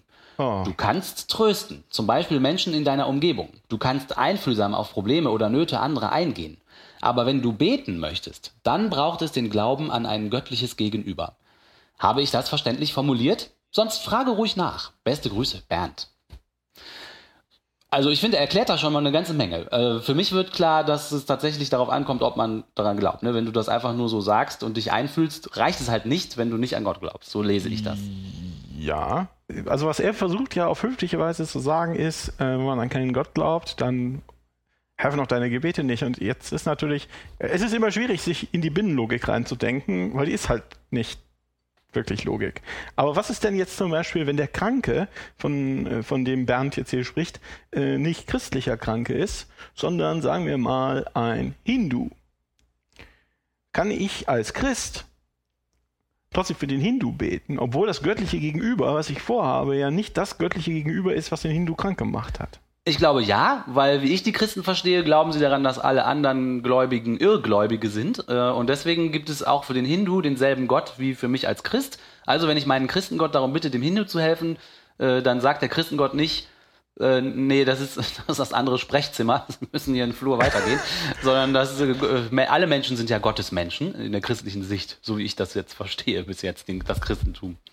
Jede Religion Und, argumentiert ähm, doch so, wir sind die einzigen Wahren, die anderen vertun sich nur ein bisschen. Oder sind getäuscht vom Teufel. Und, und wie ist das jetzt, wenn jetzt ein Hindu sich, äh, das wäre vielleicht die nächste Frage, wenn ein Hindu sich äh, äh, erbietet zu äh, Shiva, dem Zerstörer, äh, zu beten oder wer auch immer im Hinduismus zuständig ist ähm, für, für das äh, physische Heil von Kranken. Oder wenn ich als Protestant zu meinem protestantischen Gott, ach nee, das funktioniert nicht mehr, ne? Aber als Katholik kann ich zu Heiligen bieten, bi- beten und das finden die, äh, finden die Protestanten doof. Ah, schwierig. Ja, Lie- äh, Entschuldigung, liest, liest vielleicht mal weiter. Was genau, ich wollte da- dann, ich wollte dann noch ein bisschen äh, detaillierter jetzt äh, so darauf eingehen und von dem wissen, wie das jetzt mit diesem Mechanismus ist und dem Glauben und dem ja, Beten. sehr gut, sehr gut. Und deswegen habe ich dann nochmal geantwortet, hallo nochmal. Ähm, und wieder vielen Dank für deine Antwort. Du schreibst, solange letzteres für dich nicht vorstellbar ist, kannst du auch nicht beten. Aber wenn du beten möchtest, dann braucht es den Glauben an ein göttliches Gegenüber. Ich verstehe das so, dass ein Ungläubiger gar nicht beten kann. Dann macht es für mich natürlich auch keinen Sinn, mich bei euch anzumelden. Wenn der Glaube des Betenden Voraussetzung für das Funktionieren des Wirkmechanismus eines Gebets ist, wird es bei mir nichts bewirken. Grüße Till. Und tatsächlich hat er darauf nochmal geantwortet, obwohl er das ja gar nicht mehr hätte müssen, weil ich ja da eigentlich gar keine richtige Frage mehr stellen, sondern nur nochmal präzisiere, was er vorher sagt. Aber er antwortet, hallo Till, äh, der zitiert mich dann mit, "Hall- ich verstehe das so, dass ein Ungläubiger gar nicht beten kann und antwortet darauf, im Sinne dessen, was ein Gebet ausmacht, nämlich sein Anliegen dem Gott darzulegen, an dem ich glaube, nein, in diesem Sinne kann ein Ungläubiger nicht beten. Davon ab kannst du natürlich ein Gebet nach- oder mitsprechen, aber das wäre dann ein bloß formelhafter Akt, ohne den notwendigen Glauben daran, dass es überhaupt ein göttliches Gegenüber gibt. Wenn du gern helfen möchtest, könntest du dich trotzdem an eine Kirchengemeinde oder Diakonie in deinem Wohnort wenden. Es gibt viele gute Tätigkeiten für notleidende Menschen, die nicht zur Voraussetzung haben, ein gläubiger Mensch zu sein. Und vielleicht kommst du auf diesem Wege auch noch einmal in ein Gespräch über das Gebet, das dich weiterbringt, als wir es jetzt mit unseren kurzen Mails tun konnten. Beste Grüße, Bernd. Also er bleibt bis zum Schluss nett, ähm, aber präzisiert tatsächlich, dass Ungläubige, wenn die Verse sprechen, das ist gar kein Gebet. Ja, Was ja auch okay ist. Ja, ja, ja, genau. Wir wissen also das jetzt, ist deren Laden, die können die Regeln machen. genau, die können die Regeln machen und wir wissen jetzt, dass wir richtig gehandelt haben, indem wir uns zwar angemeldet haben, aber nie irgendwie agiert haben mit diesem Portal. Also wir sind nie weder als Bittsteller noch als Betender in Erscheinung getreten, sondern wir haben einen Blick innerhalb, innerhalb dieses Systems gewagt und ähm, ja, also ich finde, das ist schon eine verrückte Vorstellung, die dahinter steht. Das ist irgendwie so sehr primi ja, primitiv ist vielleicht nicht gemeint, aber sehr kindlich oder so, diesen Mechanismus so, so einfach zu verstehen. Ja, also und jetzt machen wir das mit dem Internet und je mehr da beten, desto besser wird es. Äh, Also das ist schon irgendwie sehr einfache Vorstellung, finde Doch, ich. ich glaube, das ist genauso wie, die, wie du gesagt hast. Da habe ich beim letzten Mal, als wir über, oder beim vorletzten Mal, als wir über Heilige geredet haben, auch zum ersten Mal drüber nachgedacht. Aber eigentlich müssen die sich vorstellen, dass es da eine Liste gibt oder eine Prioritätenliste und je mehr Leute beten, rutscht es irgendwie nach oben. Ja, genau. Sonst, äh, sonst wird es ja keinen Sinn machen, dass viele Leute beten. Sonst wäre es ja viel sinnvoller, für möglichst viele verschiedene Sachen zu beten. Ja, genau, richtig. Das stimmt. Und äh, Was, was, was mich ein bisschen, ähm, ich habe ja auch immer mal wieder geguckt über die Monate, was die machen und was mich, was mich geärgert hat oder was mich betroffen gemacht hat, ist da halt, dass wirklich Leute mit, mit in, da sind Leute, die in echter Not sind. Die sind krank oder hier ist jemand, ist das Haus abgebrannt und zwar durch Brandschutz. Ich nehme an, dass sie Brandschatzung meinten, also Brandstiftung. Oder dass Leute große Schwierigkeiten mit der Familie haben oder oder ich sag mal verprügelt werden oder was auch immer und und und anstatt dass sie jetzt was ich meine, wenn du dich mit einer, in, du bist in Not und du, richt, du hast ein konkretes Problem und du wendest dich dann an eine Gemeinde, ist, und wenn es eine Internetgemeinde ist, dann hat die Gemeinde ja Möglichkeiten, Sachen zu tun. theoretisch hat man alle möglichen Möglichkeiten. Da hat jemand hat ein Problem, also gehe ich da hin und sage, Mensch, unser Haus ist abgebrannt oder hier, da sagt jemand, äh, ich habe von meinem Arzt gesagt bekommen, dass ich keine Kinder bekommen kann, ich war bestürzt, Medikament ausprobiert, hilft alles nichts und so weiter. Da kann man jetzt nur begrenzt helfen. Aber anstatt, dass die Leute mal, wenn sie krank sind, zum Arzt gehen oder dass man vielleicht, was weiß ich, Geld sammelt, um den Leuten über, über den Verlust ihrer Wohnung oder ihres Hauses zu helfen, wird dann halt gebetet. Richtig, man lenkt sich davon ab, was Und Richtiges zu tun. fühlt man sich, äh, man lenkt sich ab, man denkt, man hätte jetzt was getan und dadurch ist aber niemandem geholfen. Niemandem ist geholfen. Aber alle haben das Gefühl der Zusammengehörigkeit und die haben das Gefühl, sie hätten was getan. ne? ja. Und diese Hilfswilligkeit, die in Menschen ja oder in den allermeisten Menschen ja angelegt ist, die ist dann dann befriedigt. Dadurch, dass ich das vor mich hingemurmelt habe und au- auf dem Handy, auf dem Smartphone, in, äh, auf irgendeinen Ja, ich habe gebetet-Knopf gedrückt hat. Ich finde das schädlich. Ich finde das auch schädlich. Und anstatt dass die, äh, also aus Grund, aus, aus, aus Sicht der Sicht der Gemeinschaft finde ich das schädlich und aus Sicht des hilfesuchenden Einzelnen ist das auch schädlich. Der meint nämlich jetzt, oder die Person meint jetzt nämlich, ihnen würde geholfen. Und das hält sie davon ab, ihr Leben mal in die Hand zu nehmen, teilweise. Ne? Ja. Genau. Anstatt mal mit dem, mit dem gewalttätigen Vater zu sprechen oder anstatt ähm, dann halt mal zum Arzt zu gehen oder auch ganz oft hat man ja Sachen, oh Gott, oh Gott, das ist diese schwierige Prüfung. Anstatt zu lernen für die Prüfung, die auf einen zukommt, betet man lieber, beschäftigt man sich mit Beten. Das ist doch schädlich. Ja, das- ich finde das auch Das ist nicht schädlich. einfach nur harmlos, das ist, ist schädlich. Sollen wir ein paar Beispiele bringen von äh, Anliegen oder ist das äh, aus dem Nähkästchen plaudern, von Sachen, die man nicht ausplaudern darf? Ist das anon also ist das haben da ja, vertraulich? ich würde sagen, äh, wir haben da ja keine, wenn, solange die Leute geben da keine Namen ein und solange wir keine Namen vorlesen, ist das äh, kein Problem. Ja, ich habe zum Beispiel dieses Beispiel rausgesucht, wo eine Frau ein Anliegen vorträgt und zwar lautet das Anliegen: Mein Sohn hat die falschen Kontakte, lässt sich nichts sagen. Ich bin bekehrt, er unbekehrt. Es stört ihn, dass ich bete. Heute am Sonntag, ich betete, las in der Bibel, konnte er mir sagen, dass ich arbeiten gehen soll, dann wüsste ich was tun. Ansonsten ordinär, lässt sich nichts sagen, hilft nicht zu Hause, spielt den Pascha. Ich bitte, dass der Herr mir hilft. Ich bete so lange dafür und nichts tut sich. Der Herr möge sich ihm seiner annehmen. Zur Zucht. Ich habe ihm bereits gesagt, dass er in 1,5 Jahren ausziehen darf, da er volljährig ist, was er auch tun will. Ich muss ihn doch, ich muss ihn jedoch so lange ertragen.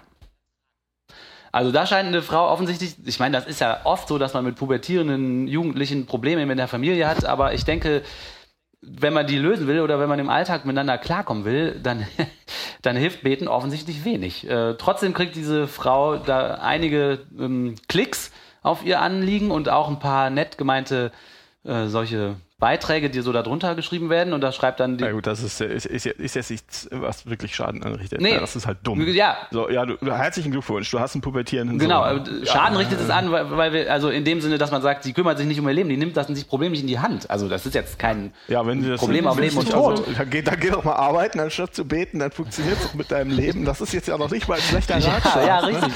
Also das, ähm, Und die- die Da Zustimmung- hat der Sohn ja im Zweifel recht. Richtig. Und die Zustimmung, die dann die anderen Betenden äh, dieser Frau geben, ist zum Beispiel, möge Gott sich über euer Verhältnis erbarmen. Als unsere Söhne in der Pubertät waren, habe ich mir angewöhnt, mehr mit Jesus über sie zu reden, als mit ihnen selbst. Ja, es hat wahrscheinlich beides ähnliche Konsequenzen. Gott schenke dir viel Weisheit in den Umgang mit ihm. Er weiß am besten, wie er ihm begegnen kann. Und das ist genau, was ich meine.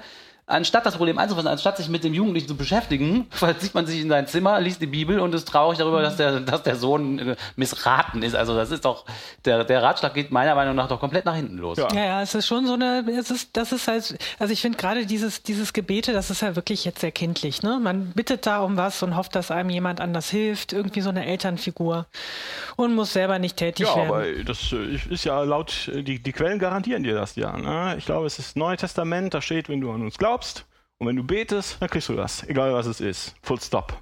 Ja, aber das ist ja ziemlich, also das wird ja ziemlich schnell klar, dass man das nicht, ja, aber dass auch, dass das nicht passiert.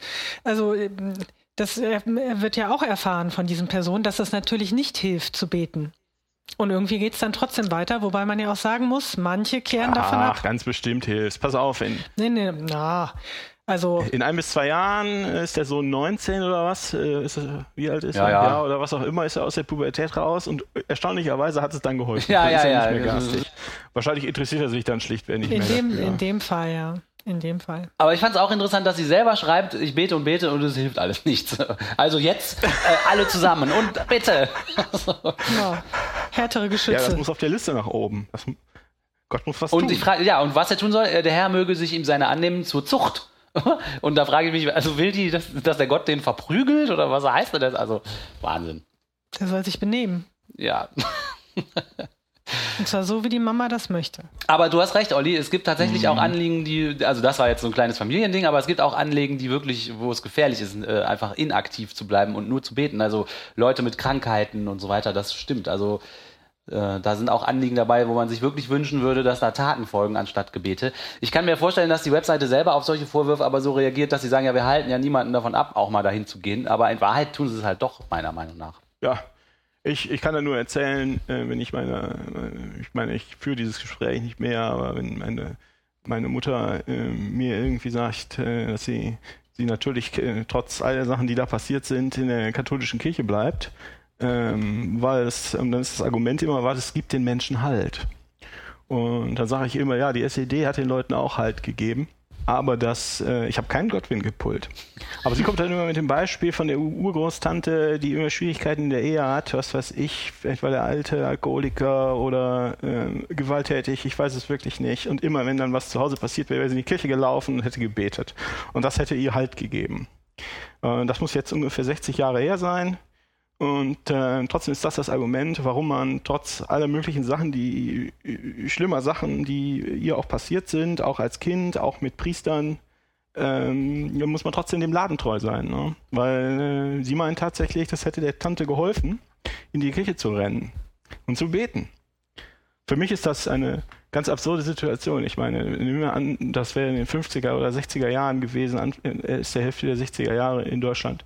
Dann äh, hätte ich mir eigentlich gewünscht, dass, äh, wenn da jetzt jemand gewalttätig ist, dann gehst du halt nicht in die Kirche, sondern entweder du gehst zur Polizei oder du sprichst mal mit den Männern in der Kirche und dann sortieren die den mal. Ne? Aber das, Das würde helfen. das Argument kommt mir. Und nicht, ähm, nicht zu sagen, ja, ich habe jetzt gebetet und jetzt fühle ich mich viel besser. Das hilft halt genau bis zum nächsten äh, Saufabend. Ne? Das Argument kommt mir aber bekannt vor. Wenn du sagst, ich bleibe in der Kirche, weil das war jetzt ein schrecklicher Einzelfall, aber eigentlich ist die Kirche gut, ist eigentlich dasselbe Argument wie die Leute, die sagen, ja, ich finde die Kirche eigentlich scheiße, aber ich bleibe drin, weil mein Pfarrer war immer so nett. Das ist halt immer, das Ja, ist halt das immer dieses ist- Argument, ja, Ausnahmeerscheinung und äh, Das, äh, das stimmt. Das ist eine, das ist, äh, es gibt, äh, ich habe, irgendwann habe ich da mal drei Stufen äh, identifiziert. Ähm, äh, ich führe diese Gespräche eigentlich nicht mehr. Ähm, aber wenn dann sich jemand wirklich drüber unterhalten will und man sagt, äh, ja, na gut, dann machen wir jetzt mal eine Dekonversion. Äh, das geht ja in der Regel, das kriegt man die Leute ja ziemlich schnell zum Nachdenken. Ähm, und die erste Stufe ist, muss man ihnen, äh, äh, zumindest ist das meine, meine Erfahrung, dass was ganz gut klappt. Man macht den Leuten klar, dass die Religion, die sie unterschreiben, halt nur eine von ganz vielen ist. Und dass es im Wesentlichen Zufall ist, wo sie geboren worden sind und in welcher Zeit sie geboren worden sind, dass sie dieser Religion folgen, keine anderen. Äh, gebildeten Leuten, die keine äh, Fundamentalisten sind, sondern so äh, Mitlauf, Mitläuferchristen, äh, kann man das relativ schnell klar machen. ja, das kann ich mir gut vorstellen. Das. Und dann, hm, dann fangen sie an nachzudenken, also das ist zwar noch nicht weg, aber dann fangen sie immerhin schon mal an nachzudenken und dann meist die zweite Stufe ist dann, ja, aber Glaube oder meine Religion ist aber so gut. Das ist, hat, ist was Gutes. Das ist eine Kraft des Guten in meinem Leben, das ist eine Kraft des Guten in der Gesellschaft. Und das ist dann entweder, aber der Pfarrer war so nett oder ganz oft auch, äh, ja, aber es gibt den Menschen Halt oder was auch immer. Das kriegt man, das ist dann schon ein bisschen schwieriger wegzukriegen.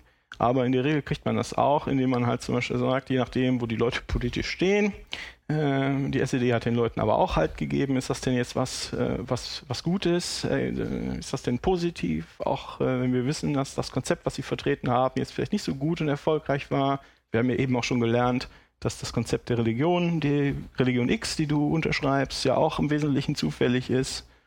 Und manchmal kriegt man sie dann auch noch so weit, dass sie dann sagen. Das letzte Argument, was dann kommt, ist ja, aber wenn wenn es Atheismus gäbe, wenn es nur Atheismus gäbe, dann würde die Welt ja ganz, die Welt würde verbrennen und guck mal, Hitler und Stalin und dann könnten ja alle durch die Straßen gehen und würden äh, nur noch morden, brandschatzen und vergewaltigen durch die Straßen ziehen, weil sie ja nicht mehr Angst vor einem Gott haben. Das ist dann, in der Regel ist das so das letzte Das Moralargument. Mhm. Ja, das ist so als, als Notwendigkeit. Ne? Ja. Als, äh, wenn, wenn's, äh, der Atheismus zuerst sagen, sie meine Religion ist ganz speziell und die stimmt, das kriegst du relativ schnell hin. Das zweite ist, sagen sie, dein Glaube ist positiv, das ist eine, eine positive Kraft, das kriegt man, kriegt man auch noch weg. Und dann ähm, ähm, als drittes, äh, dritte Stufe ist dann, ja, aber, wenn ich jetzt Atheist wäre, dann würde ich ja, oder wenn alle Atheisten würden, dann würde ich ja Brandschatzen durch die Straßen ziehen. Das kann man auch äh, relativ klar am persönlichen Be äh, Beispiel machen, dass äh, ich äh, zwar so viel morden und brandschatzen kann, wie ich möchte, ohne Angst vor einem Gott, der mich dann bestraft, äh, habe ich nicht die Angst und ich kann das in der Tat ohne Angst vor Gott so viel morden und brandschatzen, wie ich möchte, aber ich möchte halt nicht. und das, äh, wenn man in einem Gespräch so weit kommt, dann ist man, glaube ich, durch. Also es kann sein, dass der schnell in die Kirche rennen und äh, sich dann wieder selbst versichern, aber meiner Erfahrung nach ist das, wenn man das wirklich machen möchte und ich habe da keine Lust mehr zu, aber das hat schon funktioniert, sagen wir mal so. Ja, das ist eine coole kleine Anleitung, finde ich. Die drei Schritte der Dekonvertierung. Das, finde ich sehr gut. Muss, ja, ja, es passt jetzt nicht wirklich zum Thema, aber naja. Och. Ähm, aber ähm, muss, muss, vielleicht, da würde ich mich auch freuen, wenn vielleicht andere Leute mal dazu berichten, was sie da für, Erfahrungen machen. Da kann man sich vielleicht ein bisschen austauschen. Mit Personen, die man dekonvertieren möchte. Ja, genau, weil viele, es gibt ja, ich meine, wir werden ja, wenn, wenn man, man- du wirst ja nicht als, äh, wir müssen ja dankenswerterweise noch keine äh, Atheistenzeichen auf der Kleidung tragen. Ähm, das heißt, du wirst ja nicht erkannt oder angesprochen darauf, aber manchmal passiert das ja schon. Manchmal passiert es ja schon, dass die Leute meinen, ja, aber du bist, da bist du ja genau wie Hitler oder sowas. Äh, äh, das ist äh, in der Tat, ähm, ähm, wird das ja immer wieder gerne genommen, das Hitler-Argument.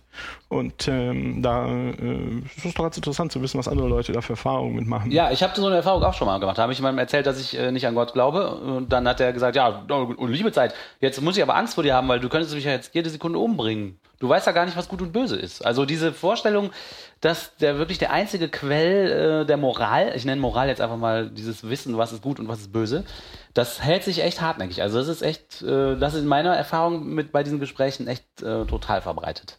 Also ich kenne eher das Trost- äh, oder dieses Haltargument. So dieses, aber als mir schlecht ging, dann bin ich in die Kirche gegangen und das hat mir Halt gegeben. Also das höre ich am häufigsten. Und das mit der Moral, das kann man, wenn man da auf äh, entsprechend auf diese Bücher mal verweist, ne, wo eben beschrieben wird, wie ja auch Moral anders entstehen kann als durch das Christentum. Ich habe den, ich habe eher den Eindruck, dass das wirklich den Leuten relativ schnell einleuchtet, weil das überhaupt keinen Sinn macht, die ganze Zeit irgendwie Morde zu begehen. Ja, Also ja, ja, das stimmt. das ist manchmal nur, weil man es wirklich als Kind immer vorgesagt bekommen hat, dass es so ist. Also das ist meine Erfahrung, dass da an der Stelle oft so ein Umdenken ist. Ja, und sogar, sagen wir mal jetzt hier so bei, bei meinem Vater nebst Gattin, ne, die das also sofort halt auch zugeben. Aber dieses Jahr, aber es ist doch so schön in der Kirche und in schweren Zeiten äh, findet man da Trost. Das ist was, was jetzt in dem Fall schwieriger ist und auch nicht als und auch nicht als problematisch erachtet wird, weil ja irgendwie auch man tut damit ja zunächst mal keinem weh. Denken die zumindest, ne? Also jetzt zum Beispiel mir gegenüber zu sagen, so ja, du bist ja Atheist, du bist jetzt, ne, du bist nichts wert oder sowas, das würde, würden die jetzt, das fällt ihnen schwieriger oder schwerer als zu sagen, wenn ich in die Kirche gehe, da fühle ich mich wohl und da tue ich ja erstmal keinem was mit. Und mir gibt es halt halt. Ja, stimmt, das höre ich, das höre ich auch. Ja. Ja. So, der Rattenschwanz, der dahinter dranhängt, der wird nicht gesehen. Ja, das ist ein häufiges Argument. Und das muss man ihnen, das ist halt, genau, und das ist halt sehr mühsam. Ja. Das, äh, so, das zu sagen, ja, deine Religion ist völlig willkürlich, deine Glaubensinhalte sind völlig willkürlich und äh, das kriegt man relativ schnell hin, weil das ist ja auch so. Das kann man auch durch die schönen Fragetechniken machen, einfach mal fragen, ja, wie siehst du das denn? Ja, was meinst du denn damit? Da muss man ja auch gar nicht irgendwie Vorträge halten oder sowas, sondern wenn man immer genauer nachfragt, ähm, äh, zerfällt das Gebäude ja ziemlich schnell. Aber hier musst du halt Daten liefern. Ja, du musst halt richtig. sagen, doch, das schadet. Der Papst läuft rum und im Moment schlägt er auf, wen schlägt er ein? Auf Transsexuelle, ja, das sind, ist vielleicht eine kleine Minderheit, aber trotzdem muss man, haben die schon genug Probleme, auf die muss man nicht nur einschlagen oder auf, äh, auf, auf wen auch immer. Ähm, also, dass dieser Halt ein falscher Halt ist, dass, dass, dass der Trost ein falscher Trost ist. Ja, das Ähm, tut dann halt auch weh. das ist nur behaupteter Trost. Ich glaube, das muss man. Das ist so ähnlich wie wenn, wenn man sich alte Pressemeldungen oder was die hatten, der, der SED anguckt und die sagen, ja, der Kommunismus, jetzt haben wir es fast, fast haben wir es geschafft. und äh, die Milchproduktion ist wieder um 25 Prozent gestiegen und sowas. Und alle wissen genau, das stimmt halt, stimmt halt nicht. Ja. Stimmt halt nicht. Und das ist auch, was die Kirche macht. Der Trost besteht aus Pressemitteilungen oder Verkündigungen und es gibt, gibt null Inhalt. Und wenn die Leute ein echtes Problem haben, wenn, äh, äh, wenn in, in schweren Zeiten, wenn es nicht nur ein eingebildetes Problem ist, sondern ein echtes Problem, an dem man noch was machen könnte, und man macht es aber nicht, sondern man geht beten, ist es halt auch ein, ein substanzieller, substanzielle schlechtere Stellung. Genau.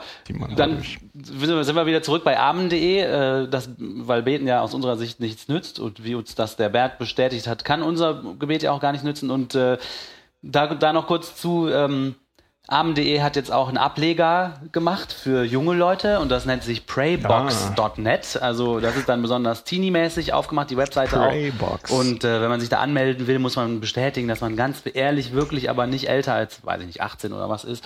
Also die wollen da wirklich, dass da nur Teenies sind. haben Ja, natürlich lass mich raten. Und da treiben sich jetzt wieder 55-jährige Priester rum. Ja, wer weiß. Also die haben natürlich kein System installiert, was wirklich das Alter prüfen kann. Ist ja auch nicht so leicht. Willst du mich nicht treffen? Also Praybox.net ist das neueste Ding. Ähm, und dann kann ich vielleicht kurz noch äh, erzählen, wer das eigentlich macht. Also armen.de Ja. und Praybox.net.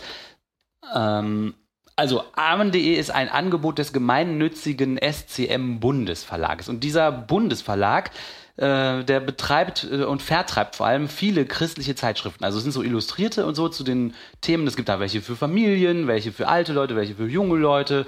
Die haben dann so Namen wie zum Beispiel Teens Mag, Trends, Glaube, Action, Tiefgang oder zum Beispiel 3E. Echt? Action-Tiefgang. Ja, das ist, Manchmal bin ich neidisch. Ja, ja. Manchmal bin ich neidisch. Die Zeitschrift hätte ich gerne. Oder das Magazin 3E, echt evangelisch, engagiert. Und lauter solche Zeitschriften vertreiben die. Und die, die ähm, unterhalten aber auch Websites. Also die machen nicht nur gedruckte Printmedien, sondern die betreiben auch Websites. Und unter anderem, ich glaube, ihre größte Webseite ist jesus.de. Das dürfte jeder Atheist schon mal gesehen haben. Ah, Die Jungs von Jesus.de. Dann armen.de, worüber wir jetzt geredet haben, und praybox.net, das äh, armen.de für Teenies. Ähm, und dieser Bundesverlag äh, ist ein Unternehmen der SCM. Und die SCM, das bedeutet Stiftung christlicher Medien. Und die ist eine gemeinnützige kirchliche Stiftung privaten Rechts mit Sitz in Witten. Und sie wurde am 16. Juni 2000 mit dem Ziel gegründet, die christliche Verlags-, Medien- und Öffentlichkeitsarbeit zu fördern. Und all diese ganzen Sachen finanzieren sich hauptsächlich natürlich durch die Kirchen selber und die, ihre Institutionen, aber auch durch Spenden.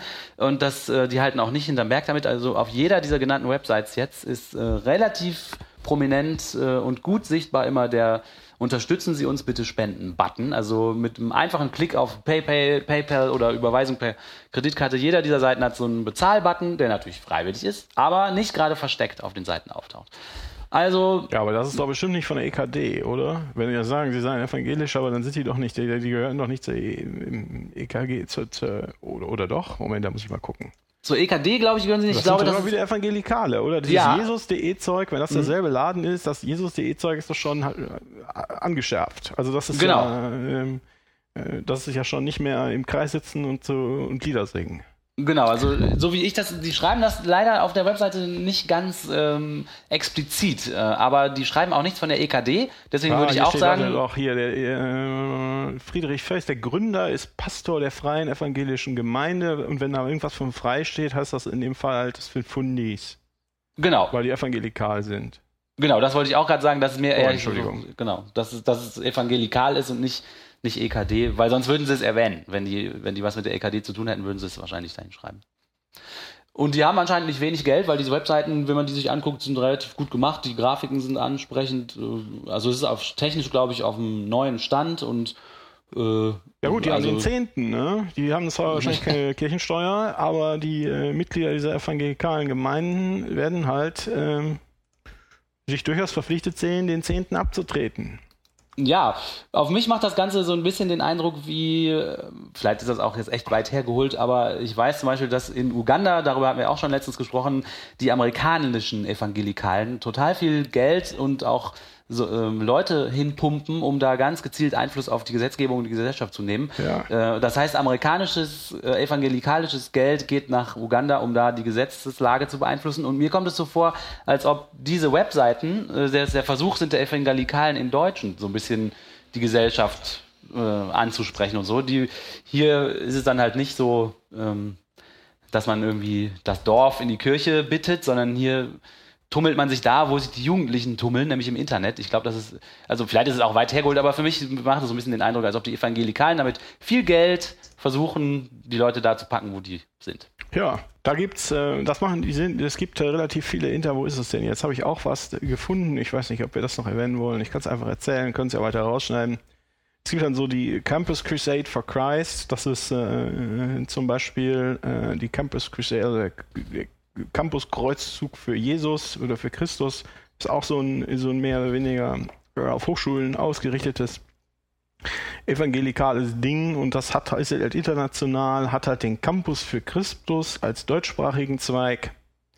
Äh, da haben sie dann die in der deutschen Übersetzung von Campus Crusade for Christ haben sie dann irgendwie den Kreuzzug weggelassen. aus, äh, aus ganz vernünftigen Gründen und die haben sich zum Beispiel auch diverse Webseiten gebastelt und haben hier auch ihren eigenen Gottesbeweis sich ausgedacht. Äh, den Gottesbeweis der vier Punkte, ähm, der die, der alle, die Ju insbesondere die Jugendlichen, yo, yo, insbesondere davon überzeugen soll, wie toll das alles ist. Also das, äh, das scheint so ein Trend zu sein, sich da auch jenseits der großen organisierten Kirchen äh, zu betätigen, im, äh, mit einer, einer Art Neuevangelisation Evangelisation Europas und insbesondere Deutschlands. Und diese Campus für Christenhelden oder Campus Crusade for Christ hat ein jährliches, äh, jährliche Spendeneinnahmen von 519 Millionen Dollar. Was ist los? Und äh, damit kann man natürlich Wahnsinn. einige, oder das war im letzten Jahr, glaube ich. Äh, nee, das muss Stand 2014 gewesen sein. Also 15 Millionen, fünf- 519 Millionen Dollar und damit kann man natürlich einige Webseiten betreiben. Einige Hebel mal drücken, ne? Wahnsinn. Europa. Ja, Nur weil ich das gerade wusste. Ja, das ist hochinteressant. Also dann, ähm, was ich auch noch interessant war, war, also wo wir gerade über den Mechanismus gesprochen haben, über diesen kindlichen Mechanismus, dass je mehr Leute da beten, desto mehr hilft es. Das kann man ja auch äh, bei, bei ganz anderen Leuten äh, beobachten, nämlich bei so Esoterikern, die sich jetzt keiner klassischen Religion selber zuordnen, sondern vielleicht eher so Channels wie Pro gucken. Also es gibt Esoterik-Fernsehsender, wo Leute anrufen können und ihre, vor, äh, ihre Anliegen vortragen können und die Berater, die dann vor der Kamera sitzen, machen dann ein dickes Buch auf und tragen das Anliegen in ihr Buch ein und versprechen dann den Anrufenden, dass sie für diese Anliegen bei ihrer nächsten Sitzung äh, die Engelskreis-Rituale äh, anrufen werden und für diese Anliegen dann äh, sozusagen auch ihre Rituale dann. Das ist, finde ich, sehr ähnlich wie dieses Ja, Amen.de, ist nur halt im. Fernsehen. Ähm, also auch da scheint es den Glauben zu geben, dass man muss nur bestimmte rituelle Handlungen oder, oder Sprüche durchführen und äh, je mehr Leute das machen, desto stärker wird's. Also das ist ja eigentlich so ein Ursache-Wirkung-Zusammenhang, den man, an den man da zu glauben scheint. Je mehr Leute das machen, desto mehr hilft es. Äh, ja, also das ist auch bei den krassen Esoterikern, die im Fernsehen anrufen, der Fall. Ja, selber Mechanismus. Ja, Haben wir's? Ich würde sagen, wir sind mit unseren Themen soweit durch für heute. Und äh, deshalb würde ich euch bitten, den Piepvogel des Monats zu wählen aus den Themen, die wir heute besprochen haben. Olli, fängst du an? Was ist dein Piepvogel des. Monats? Der, wir hatten den Verweigern, den Rundfunkverwe Rundfunkbeitrag verweigernden Pfarrer, wir hatten die Christen am rechten Rand, wir hatten das Mädchen in Mexiko, das achtjährige Mädchen, das vom Pastor vergewaltigt wurde, wir haben den Eheexperten. Natürlich, es gibt heute einen Weltkrieg, um die Ehe zu zerstören. Aber der wird nicht mit Waffen geführt, sondern mit Ideen. Ja, also Ehe-Experte Franz. die Idee, dass, äh, dass Frauen sich äh, scheiden lassen können, wenn sie, oder, oder sagen wir mal neutraler, dass Ehepartner, die sich schlecht behandelt fühlen, sich scheiden lassen können in der Ehe und das als Weltkrieg, äh, der mit Waffen, mit, als Weltkrieg ähm, äh, gleichzusetzen und, oder, oder als Weltkrieg zu bezeichnen und dann auch noch Waffen mit Ideen mehr oder minder gleichzusetzen, das, äh, das, äh, Das ganz Antlitz Gottes wird beschmutzt. Das, Das Antlitz Gottes ganz wird genau. beschmutzt, wenn du das dich ist scheiden also ganz, lässt. ganz großartig. Das ist mein, äh, mein Piepvogel heute. Sehr gut. Und Martina, deiner? Ja, das ist auch mein Piepvogel. Auch weil der, weil un, unser lieber äh, Papst äh, hier mal wieder sein wahres Gesicht zeigt, obwohl er ja in den Medien doch anders dargestellt wird, sieht man hier wieder ganz deutlich, wie äh, reaktionär konservativ der seine Thesen hier vertritt. Ja, ich glaube, mein Piepvogel ist auch der Papst, weil ich finde, dass der, wenn er das Wort Weltkrieg benutzt, das überhaupt erst zu einem Krieg werden lässt äh, oder zumindest das fördert, Ja, das dass die stimmt. Leute das so sehen. Ähm, und das ist ein gutes Beispiel, wenn die Leute immer sagen äh, in den Gesprächen, ja, aber jetzt der Papst, der ist auch ganz nett und so weiter. Das ist echt ein, ein, guter, ein guter Hinweis darauf, dass dem nicht so ist und dass der böse ist. Und wir hatten auch schon mal den Papst mit, da hat er, wollte er doch die Jugend in die Welt schicken, auf dass sie verbrennen. Also die Wortwahl, die er so an den Tag legt, ist schon auch äh, durchaus kämpferisch. Man muss nur richtig hinhören. Ja. Und das haben wir für euch gemacht, liebe Hörer. Ich hoffe, euch hat auch diese Folge wieder sehr gefallen. Ähm, wir würden uns natürlich, Zumindest ein bisschen. Ein wenig. wir würden uns natürlich weiterhin über eure Kommentare in der Unterdingsterbumstar Bar freuen. Schaut vorbei auf unserem Blog man glaubt es nicht.wordpress.com oder schreibt eure Kommentare per E-Mail an mgenblog.gmx.de. Wir freuen uns auf euch auch beim nächsten Mal. Äh, wir haben uns auf euch gefreut, alle letzten Male und sagen die damit ähm, Tschüss, bis zum nächsten Mal. Tschüss. Tschüss. Tschüss. Everybody's down now.